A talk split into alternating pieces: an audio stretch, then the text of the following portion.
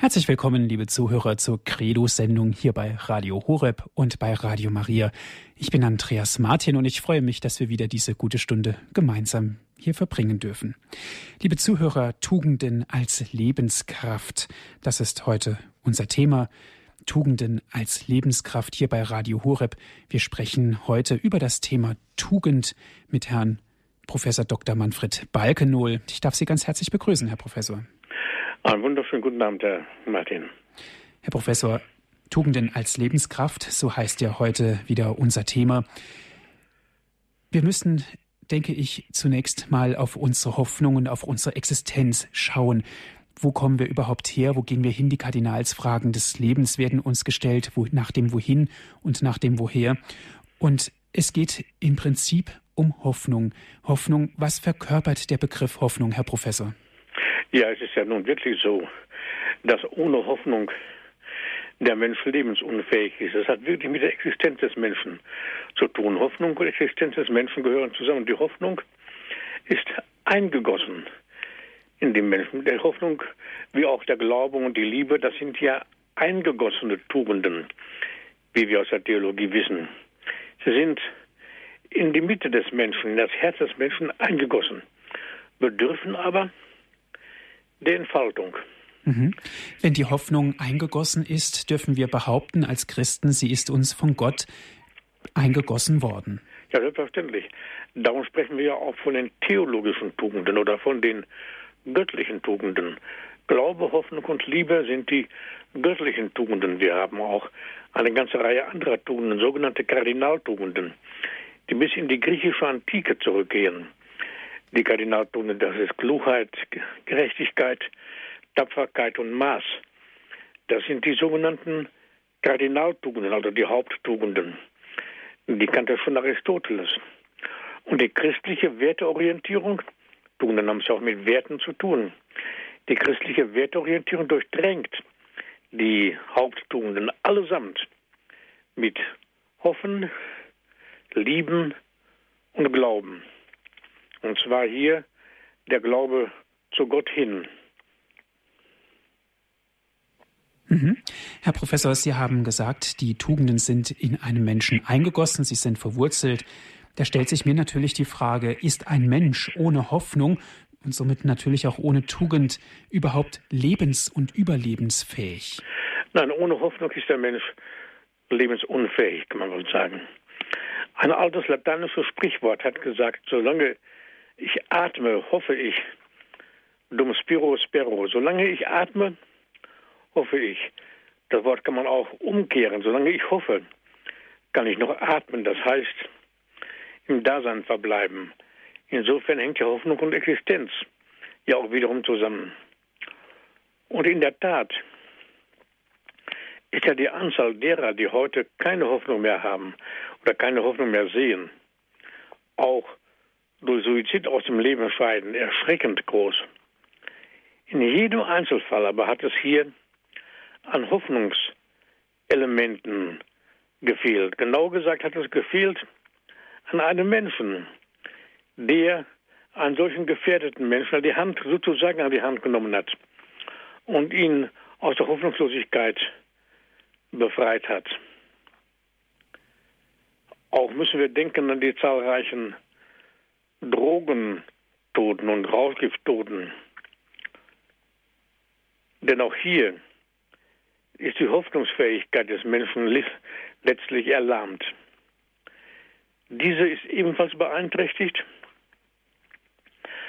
wenn es sich nicht um perfekte Suizide handelt. Und wir wissen ja heute auch, dass ein von Sucht befallener Mensch Selbstmord auf Raten vollzieht.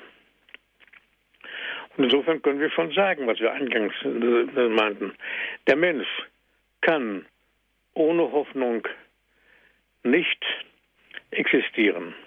Mhm. Was könnte denn eintreten, Herr Professor, dass die Hoffnung schwindet? Kann das eine Unsicherheit im Glauben darstellen? Ja, selbstverständlich. Der Glaube, Hoffnung und Lieben hängen ja doch sehr stark zusammen. Das kann eine Unsicherheit im Glauben sein, das kann auch eine Verunsicherung sein bezüglich der Mitmenschen und gegenüber sich selbst. Und daran können wir auch sehen, dass die Hoffnung und das Liebesgebot zusammenhängen. Wir können sie wohl auseinanderhalten, indem wir hier versuchen, die Elemente herauszuheben. Das können wir, aber in der Wirklichkeit des Lebens gehört Glaube und Lieben, aber auch Glaube und Hoffen zusammen. Der Mensch, der Mensch ist ja das, das Wesen, das steht ja im, im Hauptgebot drin, du sollst den Herrn deinen Gott lieben. Aus deiner ganzen Seele mit allen deinen Kräften. Und, und, und, und das eine ist dem anderen gleich. Du sollst den Menschen, den, den Nächsten lieben wie dich selbst. Du sollst den, Gott, den Herrn, deinen Gott lieben. Und sollst den Nächsten lieben wie dich selbst. Also, Gottes Liebe, Nächstenliebe und Selbstliebe sind miteinander verbunden und sie hängen zusammen mit der Hoffnung des Menschen und dem Glauben, ganz ohne Zweifel. Mhm. In der Verzweiflung, Herr Professor, sprechen viele Menschen eine Hoffnung aus. Wird die Hoffnung dann aktiviert, wenn eine Not entsteht, wenn irgendein Mangel da ist? Ja, dann ist er ja auf der Suche, dass dieser Mangelzustand behoben wird. Und er ist sozusagen dann auf der Suche, wir kommen darauf noch drauf, auf der Suche nach einem Menschen, der ihm hilft, dieses Defizit, soll ich sagen, einmal zu beseitigen. Die zahlreichen Defizite hinsichtlich der Hoffnungslosigkeit zeigen sehr deutlich die Existenznot des heute lebenden Menschen an. Sie haben richtig gesagt, Fehlformen der Hoffnung sind zum Beispiel Verzweiflung, aber auch Vermessenheit. Und diese Fehlformen der Hoffnung wie Vermessenheit und Verzweiflung sind heute im Steigen begriffen. Bei den Erscheinungsformen der Verzweiflung kann man noch am ehesten einsehen, dass es sich hier um Fehlformen der Hoffnung handelt. In der Verzweiflung nämlich wird die Nichterfüllung der Hoffnung vorweggenommen. Dazu ist der Mensch aber nicht berechtigt. In der Vermessenheit vermisst sich der Mensch in seinem derzeitigen Handeln sowie in seinen in die Zukunft gerichteten Planungen. Insofern ist die Vermessenheit eine fehlgemessene, eine fehlgesteuerte Hoffnung. Mhm. Was ist denn der Auslöser für diese Vermessenheit, für eine fehlgesteuerte Hoffnung? Der Auslöser ist meistenteils eine Isolierung eine tiefe Einsamkeit. Und da müssen wir die Frage stellen, was denn heutzutage, was denn, wie der, der heute lebende Mensch denn geartet ist. Die Situation des heute lebenden Menschen müssen wir versuchen herauszuheben. Wir haben nämlich heute einen Einschlag ins Depressive. Der Mensch dieser Epoche, er hat ja Fähigkeiten entwickelt. Und er hat Erfindungen erbracht, die es in der gesamten Menschheitsgeschichte bislang noch nicht gegeben hat, qualitativ und quantitativ. Zu den außergewöhnlichen Errungenschaften zählen Fortschritte auf vielen Gebieten, auf den Gebieten der Perfektion und der Automation, der Kommunikationswissenschaften, der Kommunikationstechniken, der Computerwissenschaften mitsamt den entsprechenden Technologien, der Gentechnologie, der Humangenetik und nur einiges zu nennen. Bei diesen sprunghaft gestiegenen Erfolgen zeichnet sich andererseits in seelischer Hinsicht eine gegenläufige Tendenz ab, nämlich ein nicht gewachsenes Selbstwertgefühl und ein ebenfalls unentfaltetes Eigenmachtbewusstsein, zumindest in weiten Teilen Europas und in den USA, nicht unbedingt in sogenannten Entwicklungsländern. Bei uns jedenfalls ist die Rationalisierung vorangeeilt. Der Mensch hat seelisch aber nicht mithalten können. Das können wir schon sagen. Mhm. Herr Professor, alles zu haben. Wir leben in einer modernen Gesellschaft. Wir sind auch reizüberflutet durch die Medien. Wir können uns in Anführungszeichen gesprochen fast alles leisten. Wie sieht es denn da aus mit der Hoffnung? Sie haben es angedeutet, sie kann darunter unter Umständen leiden. Wie sieht es denn aus mit der Bescheidenheit? Kann uns die Bescheidenheit fördern, zur Hoffnung wieder hinzuführen? Selbstverständlich. Die Bescheidenheit kann uns sehr fördern, wieder zur Hoffnung zu finden. Der Mensch, der meint, alles haben zu wollen und haben, und auch der Mensch, der, der glaubt, alles zu können, das ist ja eine, eine Ideologie unserer Zeit. Wenn du das nicht bist, bist du keiner. Und wenn du das nicht hast, bist du keiner. Und dann vergleicht sich der Mensch mit anderen und will alles haben und besitzen und vieles sein. Und in, und in dem Vergleich zieht er dann meistenteils, äh, wenn er sich vergleicht, dass er sieht, da, da gibt es andere, wo noch bessere Qualitäten, kommt er sich gering vor.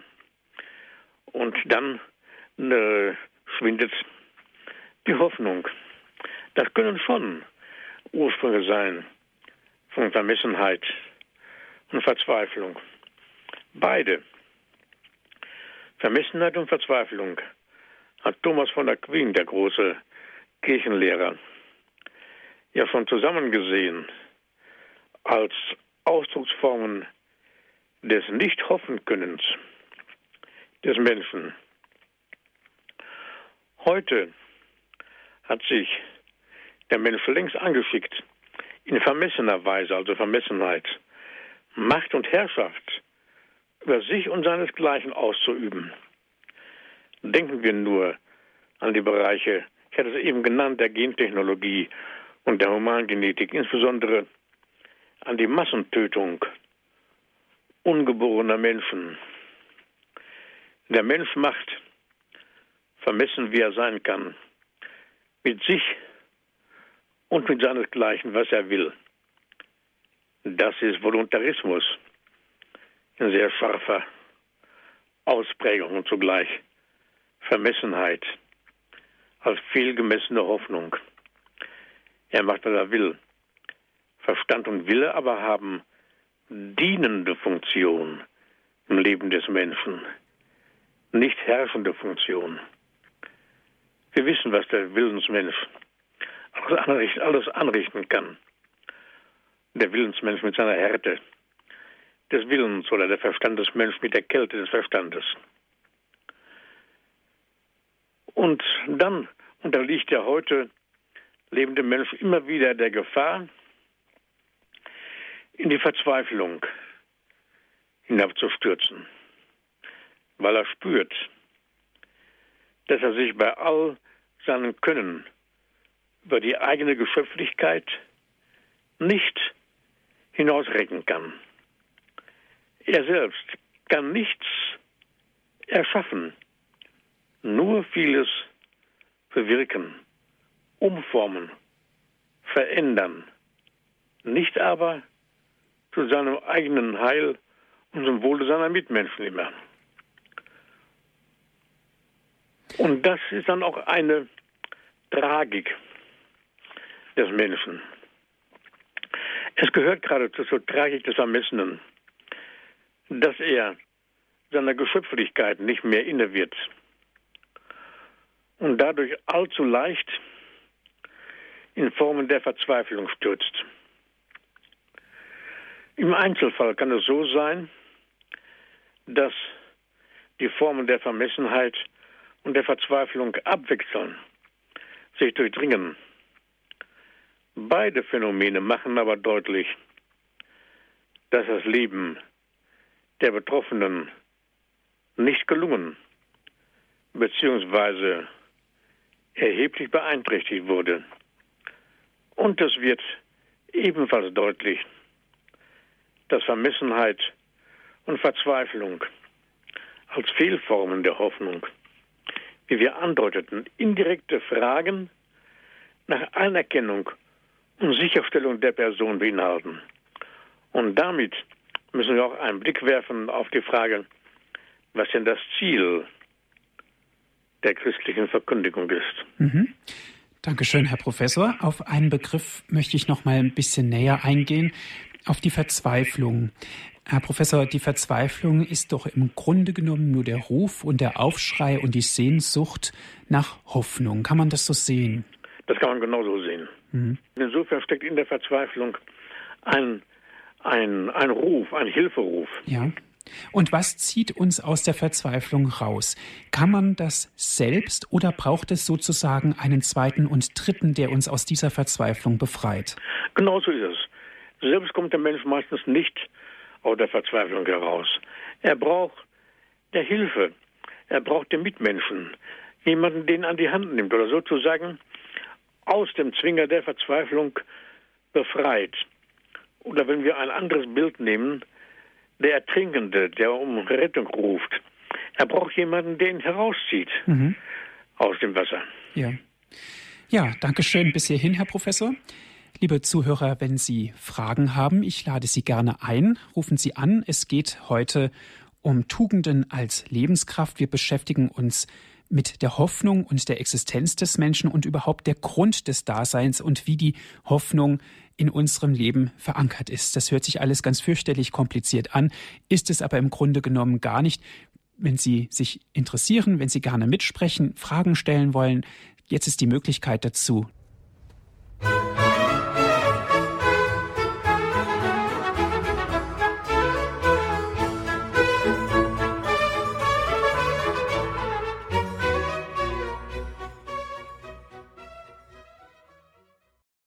Sie hören die Sendung Credo hier bei Radio Horeb und bei Radio Maria, liebe Zuhörer. Es geht um Tugenden als Lebenskraft. Wir sind verbunden mit Herrn Professor Dr. Manfred Balkenohl von der Universität Osnabrück. Wir haben uns beschäftigt mit der Hoffnung und der Existenz und der Grund des Daseins des Lebens. Eine erste Hörerin habe ich in der Leitung. Es ist Frau Dörle. Guten Abend, Frau Dörle. Guten Abend. Hier ist Frau Dörle. Ich war heute bei meinem Onkel, den ich so gut über 20 Jahren schon nicht mehr gesehen habe. Er ist 90 Jahre alt. Und inzwischen war mal mein Bruder dort. Und ich habe erfahren, dass er von mir nicht viel persönlich wissen wollte, weil ich an Gott glaube, sozusagen. Ich war völlig sprachvoll, sprachlos, dass er mich angerufen hat. Ich soll kommen und ihn besuchen. Ich lebe erst seit knappes Jahr in Augsburg. Zuerst war ich in München. Ich habe nur telefonisch mal kurz mit ihm gesprochen. Ich war völlig überrascht, dass er so wenig Glauben hat, dass da überhaupt nichts mehr da ist.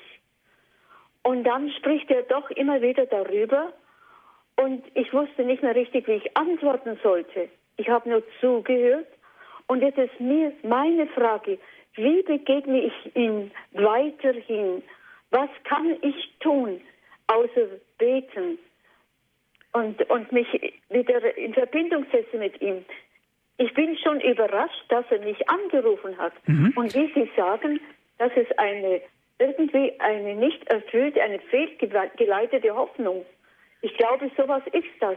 Ja. Dass er mich sucht. Ja, natürlich.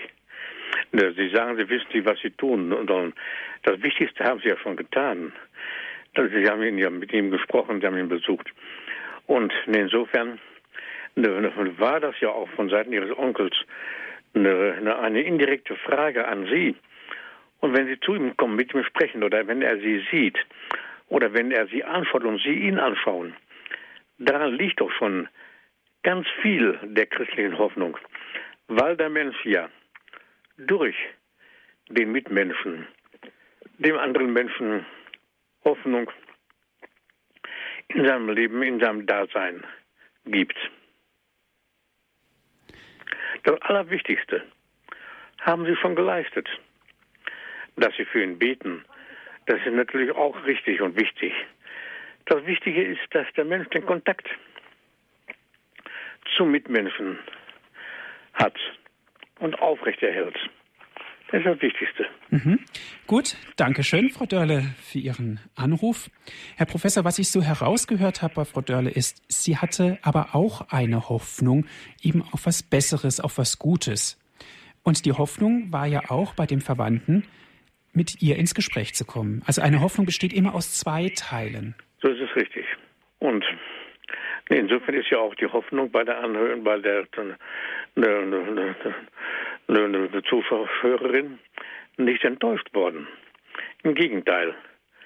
Die Hoffnung ist neu geweckt worden, sowohl bei ihr als auch bei dem Onkel. Und, und auf die Weise, auf die Weise gibt sich Gott dem Menschen kund. Das kann man doch wohl sagen. Wir kommen noch auf diesen Punkt, weil der Mensch ja selbst Ebenbild Gottes ist, dass er Weisheit und Glauben aus dem Alten Testament bereits. So alt ist das schon, diese Gewissheit und auch die Gewissheit des Christen. Und diese Gewissheit müssen wir immer neu uns wieder wachrufen, in Erinnerung rufen. Mhm.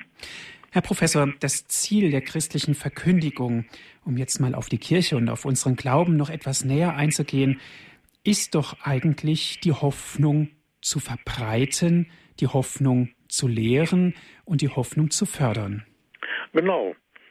Und das zusammen mit dem Lieben und dem Glauben. Liebe, Glaube, Hoffnung und Liebe, das sind ja die drei, wir sagten das doch eben, die drei Kardinal, die, die, die drei ne, göttlichen Tugenden oder theologische Tugenden, wenn wir schon von der Tugend als Leben, Tugenden als Lebenskraft sprechen im Menschen. Das ist also das Ziel, ne, zusammen mit dem Lieben und dem Glauben, die Hoffnungselemente im Menschen zu wecken und entfalten zu helfen.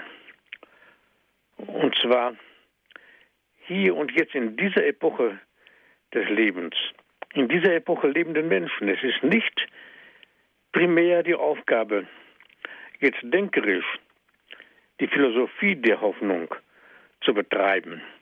Nicht die eigentliche Aufgabe, sondern es müssen konkret die Lebensprobleme des Menschen gesehen und behoben werden. Und das sind meistenteils Kontaktprobleme. Also, wir müssen eine Wende zum Menschen hin bewirken. Und eine solche Wende zum Menschen hin hat die Theologie auch von innen heraus neu zu beleben. Das stand schon in den Konzilstexten, in der Pastoralkonstitution des Konzils, da ist die Frage gestellt, was ist der Mensch? Also eine Wende zum Menschen hin. Und dann wird eine Antwort gegeben, eine vorläufige Antwort gegeben, wo es heißt, der Mensch ist ein personales und soziales Wesen. Ohne die Beziehung zum Mitmenschen kann er weder leben noch seine Gaben zur Entfaltung bringen. Herr Professor, da möchte ich ganz gerne mal nachhaken. Sie haben gesagt, der Mensch ist ein personales und soziales Wesen. Jetzt spielt der freie Wille doch natürlich auch eine große Rolle. Wie ist das denn da ganz genau bei den Tugenden? Schließlich kann ich mich ja auch aus freiem Willen gegen eine Tugend und auch somit gegen die Hoffnung entscheiden. Das ist ein tiefes Geheimnis, dass der Mensch dessen fähig ist. Er kann sogar mit seinem Verstand und dem Willen gegen die Hoffnung arbeiten. Und darum gibt es ja noch eine andere Instanz im Menschen, eine tiefe, mittlere Instanz, worauf der heilige Augustinus immer und immer wieder aufmerksam gemacht hatte. Rastlos ist unser Herz, so Augustinus. Rastlos ist unser Herz, bis es ruht in dir, o oh Gott. Gerade er, der von der Philosophie her Verstand und Wille so meisterhaft analysiert hat, er sagt zum Schluss immer wieder, dass das Herz die eigentliche Instanz des Menschen ist. In der Bibel haben wir das Wort eingegossen, ist der Geist Gottes in unsere Herzen. Also das ist die eigentliche tiefe, tiefe Instanz im Menschen. Mhm. Und die gilt es zu entfalten, sodass wir sagen können, zur Entfaltung des Menschen gehört die Entfaltung dieser emotionalen Herzensmitte, diese mittenhafte Instanz. Wir haben darum auch diese Instanz genannt, die kardiale Mitte. He kardia heißt es im Griechischen und das heißt das Herz. Wir kennen wohl in der Medizin das Wort Kardia, kardiale Erkrankungen, Herzerkrankungen. Das kennen wir. Wir kennen noch viel früher aus dieser Theologie heraus, dass die eigentliche Mitte des Menschen als Bild das Herz gesprochen. Verstand und Wille haben dienende Funktion im Leben des Menschen. Die Entfaltung eben dieser genannten Mitte ist das eigentliche Ziel von Erziehung und Seelsorge.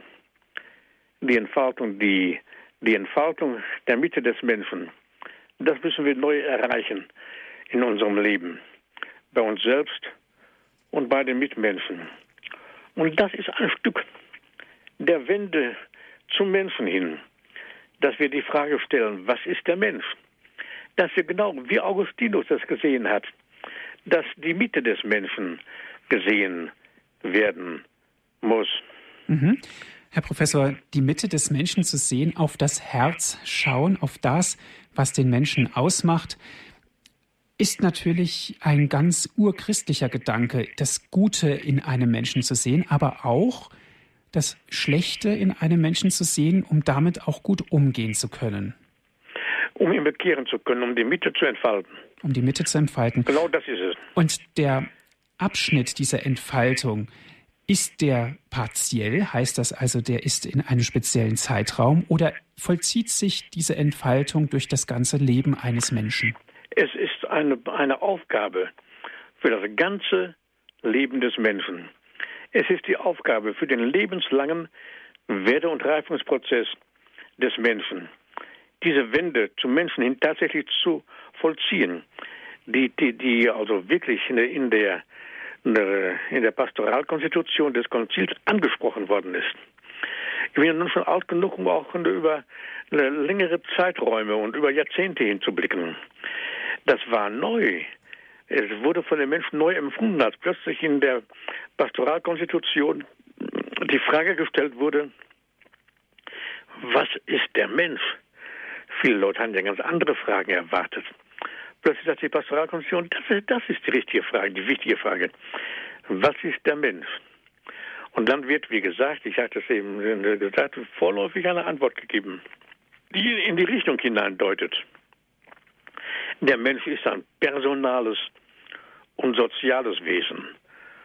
Ohne die Beziehung zu Mitmenschen kann er weder leben noch seine Gaben zur Entfaltung bringen.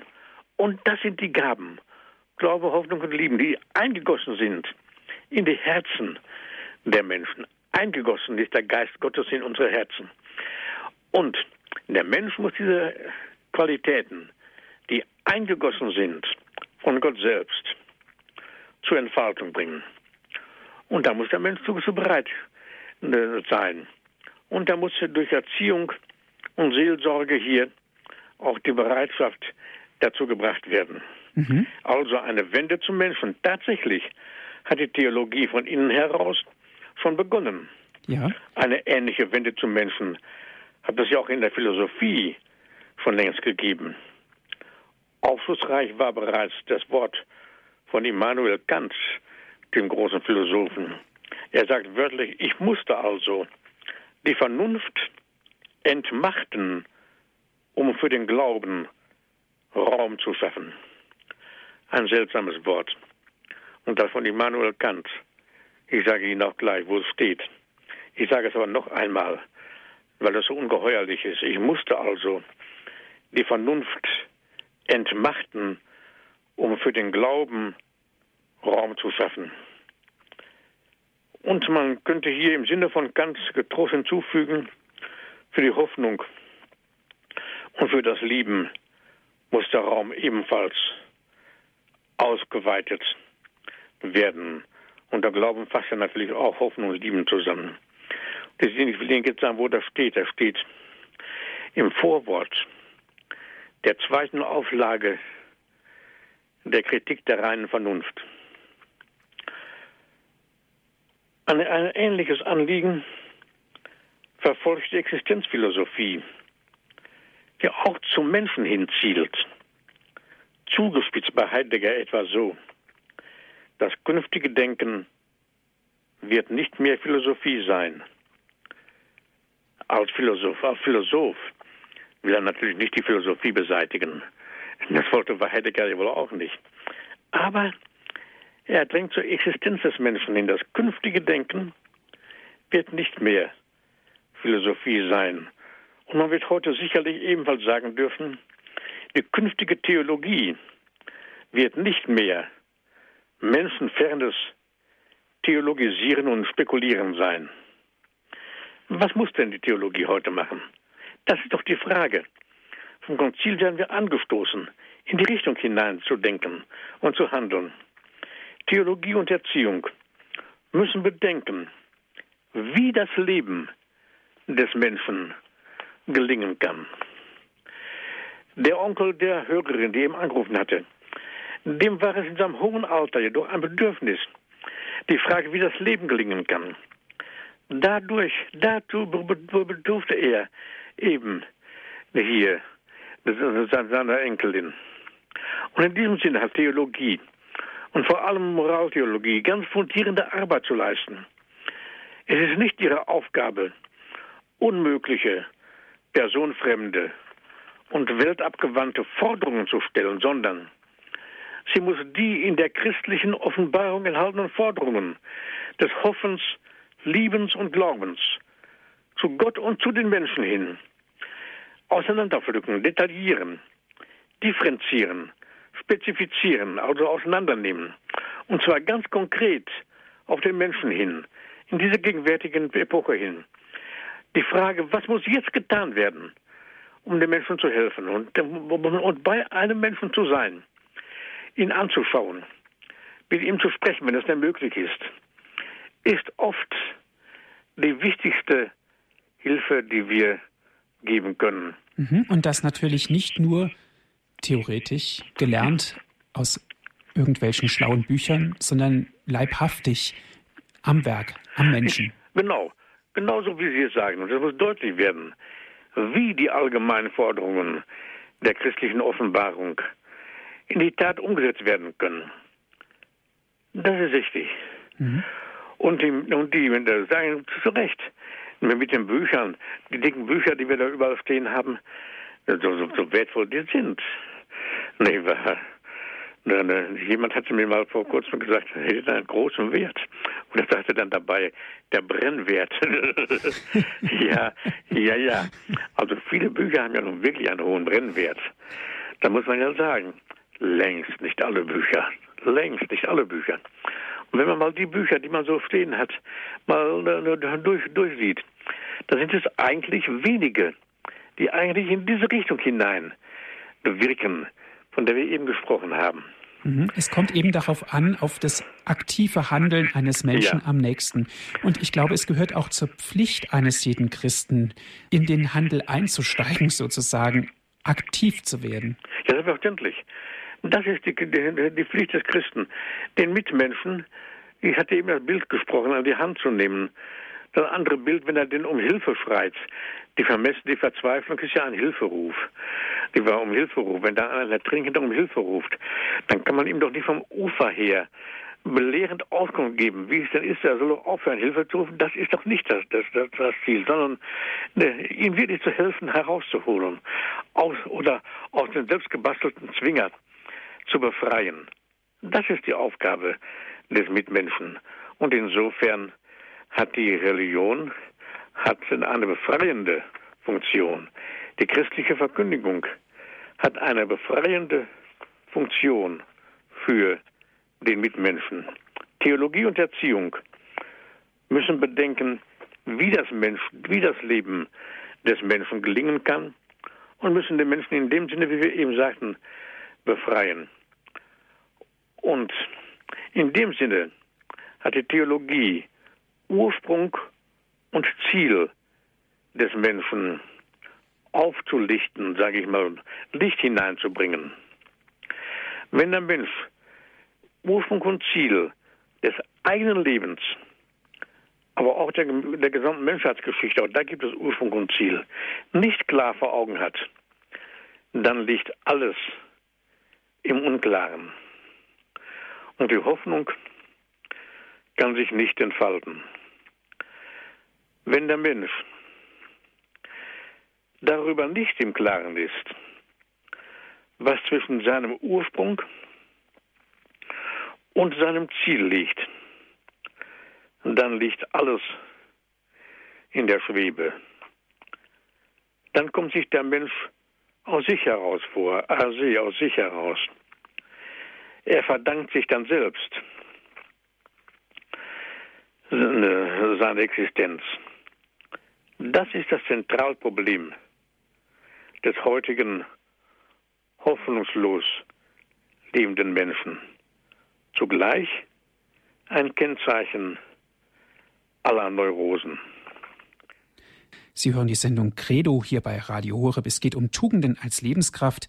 Es geht ganz konkret um die Ziele der christlichen Verkündigung, um das Ziel der Verkündigung der Hoffnung. Wie wichtig ist das für Sie, liebe Zuhörer, in Ihrem Leben? Wir sind sehr gespannt auf Ihren Anruf.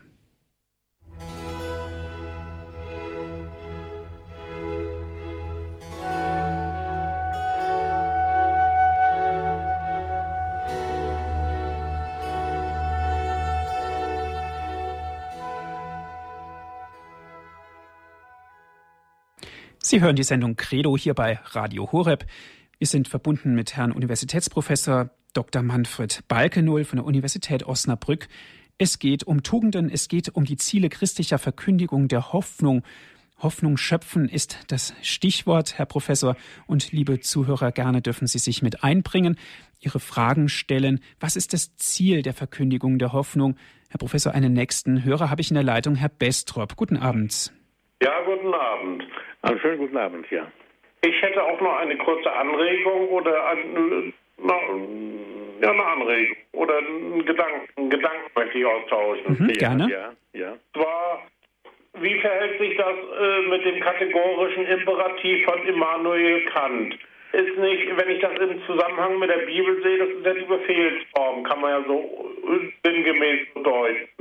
Und wenn ich den Hauptmann von Kapernaum sehe, diese Bibelstelle, da hat Jesus über ihn gesagt, so einen Glauben habe ich in ganz Israel nicht gefunden. Ja, ja. Ja, der, der kategorische Imperativ von Kant hat ja auch was Richtiges und auch was Einseitiges. Es verlegt ja auch ne, die Handlung des Menschen ne, ziemlich stark auf die Willensseite. Ne? Wir hatten ja auch in, in der Antike ja auch eine andere Seite in, dem, in der in der, in der platonischen Idee, da war der Schwerpunkt auf der anderen Seite der Verstandeseinsicht, dass der Mensch in seiner, seinem Verstand lieber sich öffnet dem Heiligen und Göttlichen gegenüber. Bei Kant haben wir die andere Seite.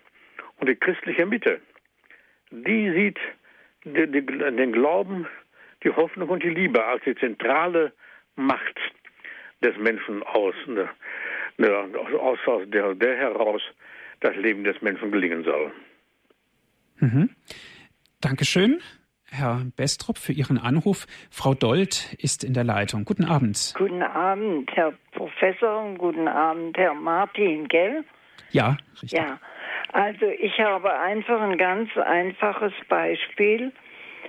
Ich denke, ich bin Mutter von vielen Kindern ja. Und aus der Mitte meines Herzens kommt oft das Gebet, lass keines meiner Kinder verloren gehen und lass, lass sie zur Quelle der Barmherzigkeit finden. Aber ich denke, dass die Hoffnung, die ich habe, eingebettet sein muss in ein großes Vertrauen auf Gott, den Vater, den Sohn und den Heiligen Geist. Das ist mein Beitrag. Ja, danke schön. Genau, Sie sagen das genau richtig. Die Hoffnung beruht nämlich auf Grundelementen. Und das tiefste Grundelement der Hoffnung ist das Vertrauen. Das Vertrauen des Menschen Zunächst auf Gott hin, aber auch auf den Mitmenschen, auf sich selber. Diese drei Relationen müssen wir immer wieder sehen. Aber das Vertrauen ist das eigentliche und tiefste Grundelement. Es gibt noch zwei andere Elemente bei der Hoffnung, nämlich Erwarten und Verlangen. Dass die berechtigten Erwartungen und Forderungen in Erfüllung gehen. Und das Verlangen des Menschen. Das, ist, das ist, gehört, gehört auch zur Hoffnung. Aber das tiefste Grundelement ist das Vertrauen. Und insofern ist die Hoffnung zunächst mal ein Vertrauensphänomen. Und der Mensch hat allen Grund, auf Gott zu vertrauen. Zumal, wenn sie sieben Kinder haben, dann sind sie in siebenfacher Weise Stellvertreter Gottes auf Erden. So haben wir es in dem Katechismus der katholischen Kirche, im grünen Katechismus. Im Katechismus für die Bistümer Deutschland stehen auf Seite 200 und 220. In, dieser, in, in diesen Seiten, dort steht es wiederholt. Eltern sind Stellvertreter Gottes. In dem neuen Katechismus habe ich diese Formulierung so leider nicht gefunden. Viele andere, oft wertvolle Formulierungen. Aber diese Formulierung haben wir im etwas älteren Katechismus der Bistümer Deutschlands. Eltern sind Stellvertreter Gottes. Und Gott wirkt durch diese seine Stellvertreter und lässt den Menschen an seiner göttlichen Barmherzigkeit Anteil haben, eben durch seine Stellvertreter, mhm.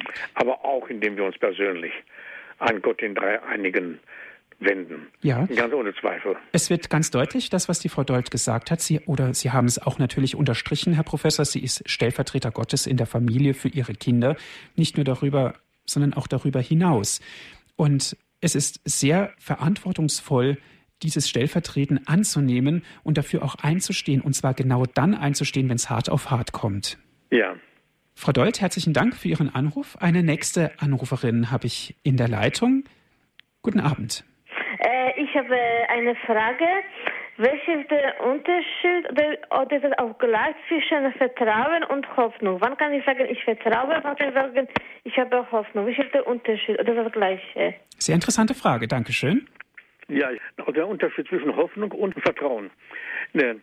Die Hoffnung besteht im Wesentlichen auf ein tiefes Vertrauen als Grundelement. Hoffnung hat drei Grundelemente. Die hat einmal das Erwarten mit dem Element, dass die berechtigten Erwartungen in Erfüllung gehen, auch das berechtigte Verlangen und das Vertrauen. Das gehört zur Hoffnung. Das ist identisch. Dass das Vertrauen, ohne Vertrauen gibt es kein, kein, keine lebendige Hoffnung. Und die Hoffnung auf Gott hin ist das Vertrauen des Menschen zu Gott hin und auf Gott. Der Mensch, der aus der Hand Gottes kommt, natürlich durch die Mitwirkung seiner Stellvertreter, der hat dann hier seinen Ursprung natürlich wiederum ne, im Blick auf seine Stellvertreter und sein Ziel. Und das ganze Leben bewegt, be bewegt sich von diesem Ursprung bis zu seinem Ziel hin. Im Vertrauen auf Gott und zwar dahin zu Gott. Das ist der Weg des Menschen. Und die Aufgabe des Mitmenschen ist es, den Menschen auf diesem Wege zu begleiten in besonderer Weise, wie wir eben gehört haben, dem Anruf auch von Seiten der Eltern gegenüber den Kindern. Ja, Dankeschön. Herzlichen Dank für Ihren Anruf. Herr Professor, wir haben von den Zielen gesprochen der christlichen Verkündigung und die ja. Ziele der Verkündigung der Hoffnung. Nun kann es ja gerade bei der Verkündigung auch zu Fehlformen der Verkündigung kommen. Ja, ja sicherlich. Eben sprach man von den dicken Büchern, nicht wahr? Und in den der Traditionen, da steht sehr viel von der Pflichtmäßigkeit der Hoffnung, also die Verpflichtung zu hoffen. Dieser Punkt ist immer sehr stark herausgestellt worden. Wir wissen aber heute besser, dass es weitaus wichtiger ist, den Menschen zur Hoffnung hin zu ermutigen, als die Pflichtmäßigkeit zu betonen. Und das Gleiche gilt für den Glauben. Es ist weitaus besser, den Menschen zum Glauben hin zu verhelfen, als ihn auf den Glauben hin zu verpflichten. Und ähnliches gilt auch für die Liebe. Und in dem Sinne hat die Theologie die Aufgabe, die Moraltheologie insbesondere ist eine Wissenschaft von dem Gelingen des menschlichen Lebens. Sie hat die Aufgabe, den Menschen in den Lebensstadien und den Lebenssituationen zu begleiten und Hilfen zu fundieren. Was aber die Hoffnungslosigkeit des heute lebenden Menschen anbetrifft, so ist in Seelsorge und Erziehung heute viel Ratlosigkeit und Sprachlosigkeit. Aber hier kommt es darauf an, den Menschen aus der Verzweiflung herauszuheben zur Hoffnung hin, zum Vertrauen hin, auch zum Glauben hin und zum Lieben hin. Mhm. Das ist die Aufgabe. Das ist die Aufgabe, Herr Professor. Aber wie kann das ganz konkret in der heutigen Zeit die Theologie und auch die Lehre machen? Ja, da haben wir eben eine Anrufe, wo das die Hörer sehr deutlich gezeigt haben, wie das denn gemacht werden kann äh, in der praktischen Lebens, im praktischen Leben. Ganz ohne Zweifel. Das, das Vertrauen, von dem wir sprachen, ist nicht nur ein Grundelement der Hoffnung, sondern ebenfalls ein Grundelement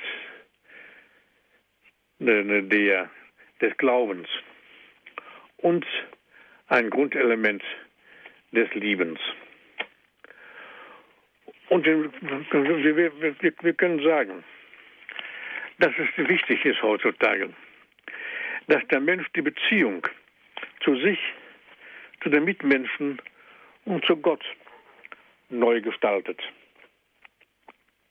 Gemäß dem Hauptgebot des Christentums. Du sollst den Gott, Gott, dem Herrn, dein Gott, lieben aus deinem ganzen Herzen, aus deiner ganzen Seele und mit allen deinen Kräften. Und dieses ist jenem Gebot gleich. Du sollst den Nächsten lieben wie dich selbst. Hier kommt es also auf die emotionale Innerlichkeit an. Ich möchte es mal so formulieren. Eben hatten wir von der kardialen Mitte gesprochen, dass sie gefestigt wird. Übrigens die Aufgabe jeglicher Erziehung. Was ist denn Erziehung? Die erste Aufgabe jeglicher Erziehung, das ist Gewissensbildung und Gemütspflege. Und das ist hier die, die, die Neuentdeckung des emotionalen Bereiches der Innerlichkeit.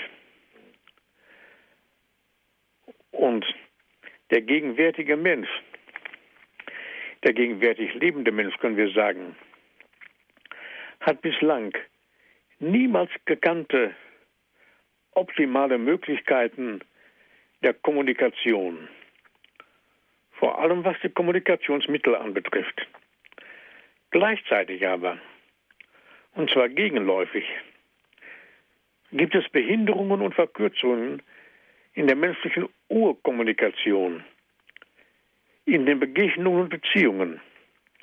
Und das in einem Ausmaß, welches bislang in der ganzen Menschheitsgeschichte ebenfalls noch niemals erreicht wurde. Es kann dem Einsichtigen doch nicht verborgen bleiben dass viele menschliche Kontakte, und darauf kommt es an, dass viele menschliche Kontakte heute eher vom Empfinden der Differenz, der Verschlossenheit, der Undurchsichtigkeit bis hin zur Selbstisolation gekennzeichnet sind, als von Vertrauen und gegenseitiger fördernder Assistenz. Wir können auch noch hinzufügen, fügen, als Barmherzigkeit im Leben des Menschen. Symptomatisch für diese Tatbestand sind unter anderem zunehmende Vereinsamungen des Menschen. Selbst im Kindes- und Jugendalter. Dann Ehe- und Familiennot. Mitsamt den Ehescheidungen, die Ausmaße erreicht haben, die wir, für, die wir vor Jahrzehnten noch für undenkbar hielten. Aber auch Konflikte, die sich aus mangelndem Lebensschutz ergeben, sind im Grunde Kommunikationsprobleme, weil der Mensch häufig genug keine oder doch nur unzureichende innere Beziehungen zu dem jeweils schwächsten Menschen hatte, dem zu schützenden Menschen hat. Die Beseitigung des jeweils Schwächsten, zum Beispiel bei der Abtreibung, um mal ein Beispiel zu nennen, ist nur vordergründig, nur vordergründig ein Ausweg aus einer Konfliktsituation. In Wahrheit führt ein solches Tun nur tiefer in die Hoffnungslosigkeit hinein und zeigt die Unfähigkeit und Irritierung in der menschlichen, in der menschlichen Urkommunikation, die von Vertrauen geprägt sein muss. Herr Professor, Sie sprachen von dem Empfinden einer Differenz, einem Empfinden eines Vakuums, eines Mangels am Menschen selber, der sich dann systematisch oder systematisch in den Tatbestand von Vereinsamung vom Kindes- bis Jugendalter bis zum alten Menschen ja hineinführen kann. Ja. Kann es denn sein, dass da nicht ein gewisses Korrektiv am Menschen fehlt, was den Menschen, der also diese Differenz, dieses Vakuum verspürt, wieder sozusagen in die Spur bringt? Ja, selbstverständlich fehlt das. Dann fehlt ein Korrektiv. Das Korrektiv, es ist so, dass der Mensch wieder auf den Menschen ausgerichtet sein muss. Wie kann ich den Menschen helfen? Das muss das Ziel der christlichen Verkündigung sein. Das ist das Ziel, wie konkret dem Menschen geholfen werden kann. Zu, zu Beginn hatten wir von den zahlreichen Problemen gesprochen, die hin auch zu Suiziden führen kann. Die Anzahl der durch Suizide aus dem Leben scheidenden Menschen, das ist, erstaunt, ist erschreckend hoch. Wenn auch nur ein Fall irgendwo auftaucht, dann ist ein Fall zu viel. Und das hat dann der Mensch gefehlt, der für diesen Menschen ein Stützer sein kann, Vertrauensperson sein kann, an den er sich hätte aufrichten können und durch ihn wieder zurück zu Gott hätte geführt werden können. So hat die Theologie konkret am Menschen anzusetzen, die Frage der Frage nachzugehen, was ist der Mensch, worüber wir eben gesprochen hatten. Und da gibt es eben Defizite in dieser Hinsicht. Und sie fußen auf das nicht gewachsene oder nur unzulänglich ausgeprägte Vertrauen, das eigentlich vorhanden sein müsste, aber bei den heute lebenden Menschen weitestgehend fehlt. Und darum ist die Aufgabe, dieses Vertrauen in allen Bereichen des Lebens wieder zu gewinnen und zu festigen. Gut, herzlichen Dank, Herr Professor. Die Sendezeit neigt sich doch schon langsam dem Ende zu. Es war sehr interessant gewesen, über das Prinzip auch der Hoffnung zu sprechen. Was bedeutet die Hoffnung? Wie wird sie verkündet? Und für was sind wir eigentlich da? Für was leben wir? Und ist in uns die Hoffnung, in uns die Hoffnung eingegossen? Darüber haben wir gesprochen hier in der Credo-Sendung. Herzlichen Dank, Herr Professor Balkenohl. Ich bedanke mich. Liebe Zuhörer, auch herzlichen Dank an Sie, dass Sie sich so zahlreich mit in die Sendung eingebracht haben, dass Sie angerufen haben, Ihre Fragen gestellt haben. Wenn Sie gerne diese Sendung noch einmal nachhören möchten, bestellen Sie sich einen CD-Mitschnitt. Die Sendung wurde für Sie aufgezeichnet und auf CD gebrannt. Dazu rufen Sie ganz einfach unseren CD-Dienst an unter folgender Telefonnummer 08323 96 75120. Das ist unsere Telefonnummer von unserem CD-Dienst. Dort können Sie anrufen und sich gerne eine CD kostenlos bestellen. 08323 96 75120. Und von außerhalb Deutschlands bitte vorab die 0049 vorwählen. Oder ganz einfach geht das auch über das Internet. Besuchen Sie unsere Internetseite www.hore.org. Dort gibt es die Sendung zum Download auf Ihrem Computer. Gerne dürfen Sie die Sendung dann auf Ihrem Computer herunterladen, www.hure.org. Das ist unsere Internetadresse. Dort stehen auch viele Informationen zu dieser Sendung, zu den Büchern, die Herr Professor Balkenohl geschrieben hat und viele Informationen auch zu allen anderen Sendungen hier bei Radio Horeb. Ich darf mich von Ihnen verabschieden. Herzlichen Dank fürs Zuhören und auf Wiederhören. Bis bald, sagt Andreas Martin.